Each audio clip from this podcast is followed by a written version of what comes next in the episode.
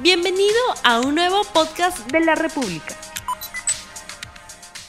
Muy buenos días amigos de la República, sean ustedes bienvenidos a RTV Economía, el programa económico del diario La República. Cambiamos la fecha del almanaque, miércoles primero de septiembre del año 2021. Vamos con el programa. El gabinete Bellido recibió el voto de confianza del Congreso de la República y en la exposición de su plan de gobierno, el Premier Bellido señaló que impulsarán el incremento de la remuneración mínima en, un acuerdo en consenso entre el empresariado y los trabajadores. Sin embargo, como hemos escuchado, el ministro Pedro Franque señaló que no es el momento de subir el sueldo mínimo porque estamos en una situación de pandemia, estamos saliendo también de una situación complicada en la economía peruana. Sobre este tema y otros más, vamos a hablar en este momento con Alonso Segura, ex ministro de Economía y Finanzas, a quien le damos la más cordial bienvenida. Muy buenos días, doctor Segura.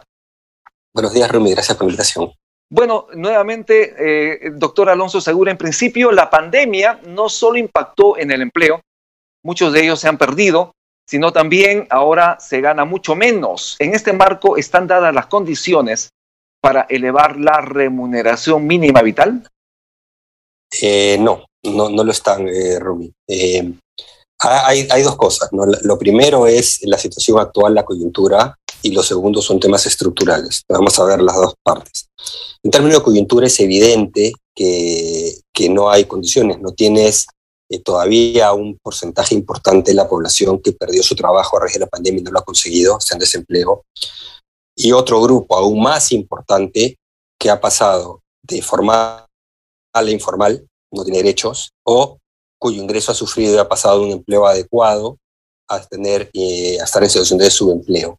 Entonces los indicadores pues, de la calidad del empleo también se han deteriorado. Hay mucha gente que está en un empleo más precario, ¿de acuerdo? Eh, la tarea en este momento es no solo recuperar el empleo, sino tratar de recuperar el empleo adecuado y el empleo formal. Y ahí viene el problema con la RMB, que la RMB, conforme la va subiendo, te va subiendo la valla para formalidad. Entonces vas a desplazar inclusive más gente hacia la informalidad. Eh, otra arista de esto es que evidentemente todavía hay un sector importante de empresas que están muy golpeadas por la pandemia, y eso lo dijo el ministro de Economía. Entonces, ponerle requisitos de costos laborales más altos los puede mandar al otro lado, o sea, que cierre, ¿no? Y entonces son más aquellos que pierden su trabajo. Entonces, no tiene, en la situación de coyuntura, ninguna, eh, digamos, ningún sentido hacerlo porque no hay condiciones. El ingreso promedio de los hogares en Perú ha, caído casi 20% también en promedio, ¿de acuerdo? En zonas urbanas. Entonces, de nuevo, no hay condiciones ahora. Pero eso es en la coyuntura porque se ha deteriorado todo el mercado laboral. Pero si vamos estructuralmente, teníamos 73% de, de, informalidad, ahora tenemos como 75 o más, ¿de acuerdo? Eh, y una razón, una de las razones, hay varias, pero es la rigidez del marco laboral, incluidos los costos laborales, y una RMB que, si bien es cierto, todos quisiéramos que la población gane más, no se conduce con lo que producen los trabajadores, con su productividad, ¿de acuerdo? Entonces, eh, la lógica es muy sencilla, aunque muchas veces hay quienes no quieren entenderlo. Pero pongámonos nosotros a pensar si fuéramos eh, empresarios pequeños, ¿de acuerdo? Tenemos que montar un negocio. Si quiero montar un negocio pequeño y quiero contratar a un trabajador para que le ayude, y ese trabajador genera un valor de 800 soles, le puedo pagar 930 más beneficios, no puedo. No es un tema de egoísmo, no es un tema de no tener conciencia social, es que eh, la actividad privada no es beneficencia, ¿de acuerdo?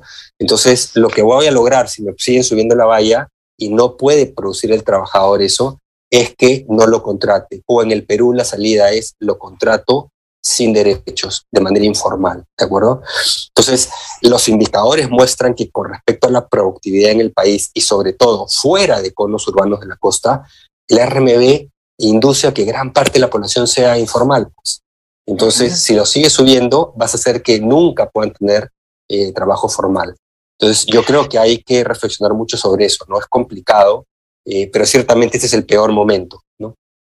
¿Y cuál sería el momento más adecuado para tomar una decisión de este tipo donde los empresarios y los trabajadores precisamente se pongan de acuerdo para poder elevar esta remuneración mínima vital que actualmente es de 930 soles?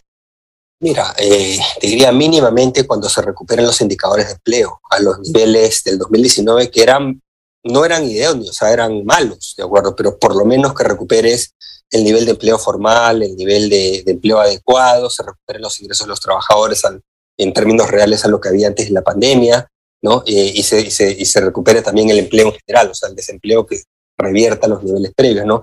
Cuando eso ocurra y la economía eh, esté generando nuevo empleo fuerte, más allá de lo que es recontratación, ahí podríamos hablar, comenzar a hablar de este RME. Pero nuevamente te digo, ahí hay un tema, este, Rumi, que es que aún en esa situación, la RMB eh, es alta comparada con la productividad. Entonces va a ser muy difícil. Tiene, ahí sí la parte de lo que ha dicho el, el ministro de Economía es correcta. Es decir, tiene que haber una metodología clara que vincule los incrementos de productividad, eh, los incrementos del RMB a crecimientos de productividad, ¿de acuerdo? Alguna metodología clara. Pero también tiene que partir de algún nivel de entidad cuando sobrepase este nivel, cuando se llegue a determinado punto, corresponde que suba, porque tu punto de partida está descalibrado con la realidad. Eh, como dije, esa es una de las razones por las que hay tanta informalidad. No es la única, pero es una de ellas, ¿no? Lamentablemente, el, el, Consejo Nacional del Trabajo nunca ha podido llegar a acuerdos, nunca ha podido llegar a acuerdos. Este, eh, no creo que los pueda llegar en el futuro, por eso al final el gobierno es el que tiene que terminar tomando la decisión, pero esperemos que se haga sobre la base de evidencia eh, y con alguna, eso sí, ya tengo una metodología más establecida, ¿no? Y en el momento más adecuado y pertinente. De otro lado, el Ministerio de Economía prepara el pedido de facultades para legislar en materia tributaria. Todos los gobiernos lo han pedido, usted también cuando ha sido ministro lo ha pedido, ¿Qué debería normarse al amparo de las facultades legislativas en materia tributaria. Eh, bueno, eso lo va a tener que determinar el, gobierno, ¿no? Yo creo que es importante eh, algo ha dicho el, ministro de Economía en entrevistas, pero, pero mira, da, da la incertidumbre en muchos ámbitos eh, que existen en este momento por varias de las propuestas del, gobierno. Yo creo que debería ser muy, muy específico en decir, voy, vamos a proponer cosas en es acá, acá, acá y acá, y no esperar a mandar el pedido de facultades dentro de dos o tres semanas y después tener las facultades y que todo el mundo se pregunte qué quieren hacer con esas facultades exactamente y que pase otros 45 días o 30 días más este, y se prorrogue la incertidumbre. ¿no?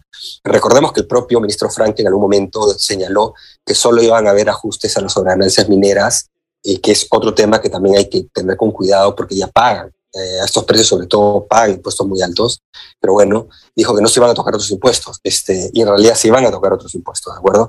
Nuevamente, pareciera que no es, como han dicho, una reforma tributaria integral, que eso asusta mucho, sino es en ciertos ámbitos muy puntuales, economía digital, eh, eh, digamos, eh, de impuestos ambientales, algo de los regionales regímenes de la MIPE, etcétera, ¿no?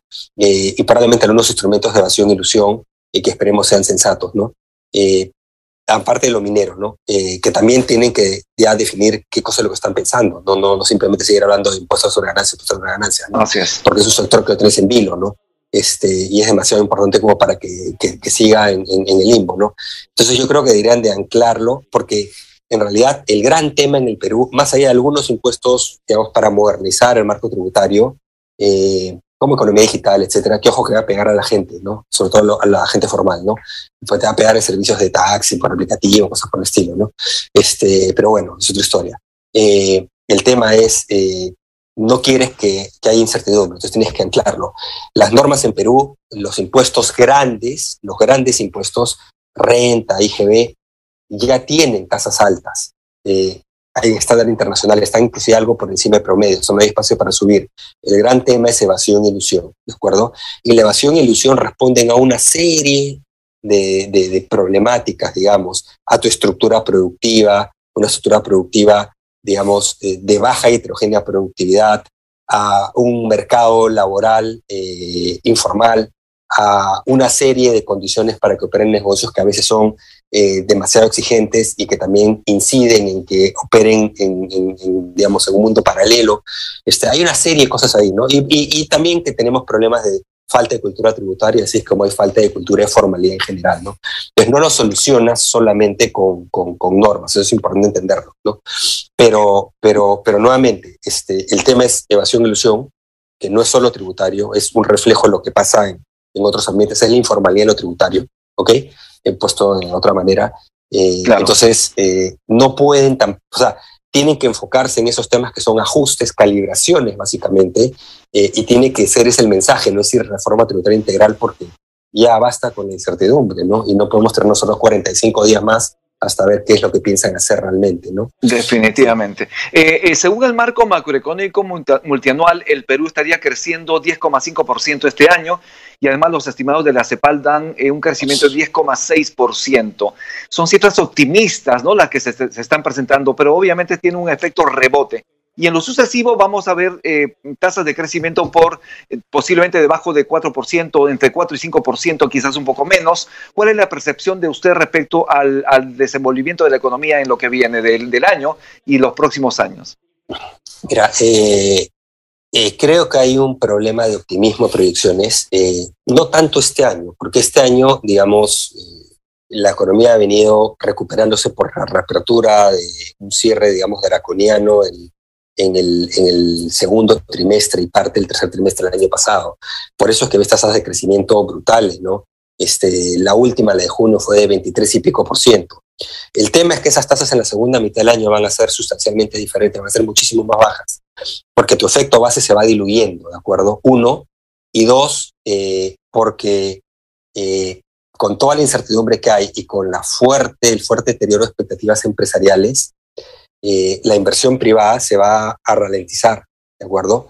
Y por tanto la economía también va a crecer más lento, más lento de lo que podría.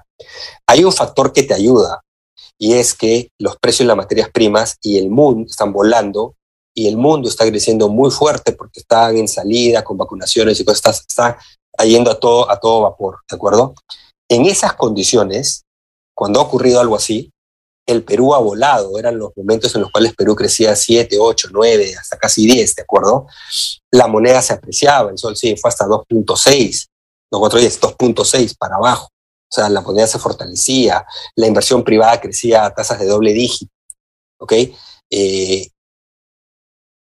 preguntémonos por qué está ocurriendo lo contrario, por qué el tipo de cambio está subiendo, por qué las expectativas empresariales están contrayendo, por qué eh, la, que es un indicador líder lo que va a pasar con la inversión privada, que se va a comenzar a ralentizar y en, en niveles de expectativas empresariales medidas por el BCR por consultoras privadas, en los niveles que está, se condice inclusive con contracción de la inversión privada.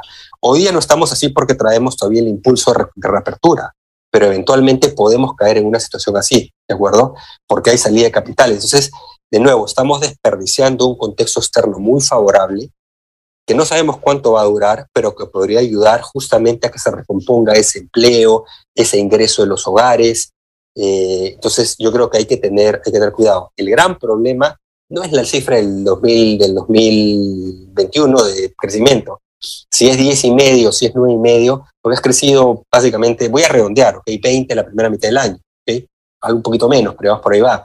Este, el problema es cómo vamos a crecer en la segunda mitad del año en este último trimestre en el que estamos entrando, vamos a entrar próximamente, último cuatrimestre, y con qué velocidad entramos al 2022. Y ahí hay un problema, en mi opinión, porque las proyecciones te dicen de hasta el 2025 el gobierno que la economía crece en promedio más o menos al 4,5, la inversión privada también, cuando los años pre-pandemia, los 5 o 6 años previos a la pandemia, en realidad la economía creció en promedio de 3%. ¿De acuerdo? Entonces, es cierto que el contexto externo te ayuda, pero si el gobierno no cambia de rumbo, eh, el tirón hacia abajo de la inversión privada va a ser mucho más fuerte y, y, olvídate de que puedas cumplir con eso. Y si no cumples con esas proyecciones, tampoco vas a generar suficientes ingresos como para poder sostener el gasto público y contener tu crecimiento en la deuda pública. Es decir, te Así complica es. la parte fiscal. Entonces, sí peca optimista. Ahora, esa es su opinión, evidentemente los economistas discrepamos, esa es mi opinión. El Consejo Fiscal ha dicho lo mismo que del 2022 en adelante son proyecciones muy optimistas. Eh, entonces yo creo que el gobierno debería, digamos, Ojalá que internamente por lo menos tengan otro discurso. Si internamente al interior del gobierno del MEFSI está con este mismo discurso público, es complejo porque le está diciendo al resto del gobierno, estamos maravillosamente bien. Y no estamos maravillosamente bien. Claro que sí. Este, tenemos preguntas del público, señalan lo siguiente, solo ha pasado un poco más de un mes desde el establecimiento del nuevo gobierno, pero ya le están reclamando resultados. ¿No cree que hay un exceso en pedirle resultados a pocos días, en este caso un poco más de un mes del gobierno? Eh, no, porque lo que quieres es claridad. Este, no le estás pidiendo resultados, le estás pidiendo políticas que defina políticas que sean coherentes, ¿no? Eso es lo que estás pidiendo. No le estás pidiendo que reduzca la informalidad y que muestre que la informalidad bajó de 35 a 50 o a lo que fuera, o a 70. Lo que le estás pidiendo es, dime con claridad qué vas a hacer para que reduzca la informalidad. Y en el discurso salen y te dicen subir la RMB, fortalecer su NAFIL, eliminar la suspensión perfecta, negociación colectiva por, rama, etc. ¿no? Y después sale el ministro de Economía y dice no es momento para subir la RMB. O sea, nuevo. ¿Qué le pides? El tipo de cambio está pegado cerca de 4.10. De 4.10 ¿ah? con récord de exportaciones. O sea, el tipo de cambio debía estar yéndose por debajo de 3.50. En otro, el boom previo se fue hasta 2.60. Y se está yendo para arriba. ¿Qué le pedirías? La inflación. Salió la inflación de ayer. Es cierto que una parte importante es importada. La inflación ya está en 4.50 y tantos, con el dato que salió ayer. Ha subido 1%, que es un montón en el mes de agosto, lo mismo que en julio un montón. A nivel nacional, 4,50 y tantos. Hay regiones que ya están con inflación alrededor de 10%. ¿Ok? Entonces, de nuevo, ¿es culpa del gobierno? No. No, gran, no una parte, porque es importada. Pero cuando el tipo de cambio te sube 13 o 14%, hace que esa subida de bienes importados, entre ellos el maíz, la soya, eh, etcétera, que influyen en el precio del pollo o, el maíz, influyen en, el, en, el, en, los fideos, en el pan, el trigo, este, etcétera, hacen que suba más, pues. Entonces, te sube una parte por el precio externo y sube otra parte por esta incertidumbre. Y el Banco Central podrían haber ya ratificado al presidente del Banco Central y no para los sectores ejecutivos, pero siguen dilatando y diciendo no, es un proceso político. No es político. Yo te lo digo, resolución suprema. Se junta el presidente, el, el ministro de Economía con el presidente del Banco Central, con su lista corta, este sí, este no, este sí, este no, listo, vamos, y está, solucionado. Debe, debe acelerarse el asunto. Sí, debe acelerarse eso, eso, eso es lo que se le, de nuevo, Rumi, eso es lo que se le pide al gobierno. Solamente eso, no se le pide otras cosas. Claridad. Sale y dice uno, Asamblea Constituyente. Después sale el ministro de Economía y dice, no, no lo ha mencionado el primer en el discurso. Pero el primer sale después del discurso y durante el debate el día siguiente en el Pleno dice que igual van con Asamblea Constituyente y que te quieren cambiar todo. Entonces te suma un mar de incertidumbre. Entonces, ese es el tipo de cosas que se pide. Tengan claridad sobre lo que van a hacer. ¿De acuerdo? Tenemos algunas cosas que sí pueden haber definido, ¿no? Hay mucho para hablar sobre el tema, claro que sí, hay muchísimo para hablar sobre el tema. Nos están comentando que justamente ya tenemos que cerrar el programa, doctor Segura. Lo invitamos para una próxima oportunidad para hablar sobre el rol del Estado, ¿qué le parece? Hablemos sobre las empresas del Estado, también su participación. Entonces, eh, tenemos opción para hacer otro programa sobre el tema. Yo le agradezco mucho sus palabras finales para despedirse el público, por favor.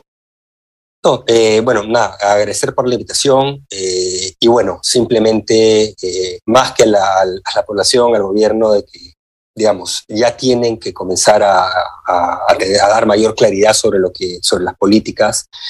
la población todavía está, digamos, afectada por la pandemia, obviamente hay riesgos de una tercera ola, pero necesitamos, lo que necesita el país básicamente es más empleo y el empleo viene del sector privado. Y para que haya empleo generado por el sector privado, se necesita claridad, se necesita coherencia, se necesita políticas, digamos, este, sensatas. Entonces, eh, ya son gobierno y es urgente, ¿no? Lamentablemente te toca bailar con la música que te toca bailar y es una situación en la cual, si bien tienes viejos externos muy fuertes y favorables que te deberían ayudar muchísimo, este, traes, digamos, una situación complicada que tienes que ayudar a que mejore, no complicártela tú mismo, ¿no? Y complicársela a los peruanos. Entonces, eso es lo que yo diría, ¿no? Bien, muchísimas gracias. Estuvimos entonces con Alonso Segura, ex ministro de Economía y Finanzas. Hemos estado hablando sobre la situación de la economía, de la economía peruana. Y con esto estamos terminando el día de hoy, RTV Economía. Nos vemos el día de mañana y los invitamos a estar enganchados en todos los programas de RTV, la televisión en tus manos. Hasta el día de mañana, tu pananchis cama, kuna panicuna y Que Dios los bendiga. No olvides suscribirte para que sigas escuchando más episodios de este podcast.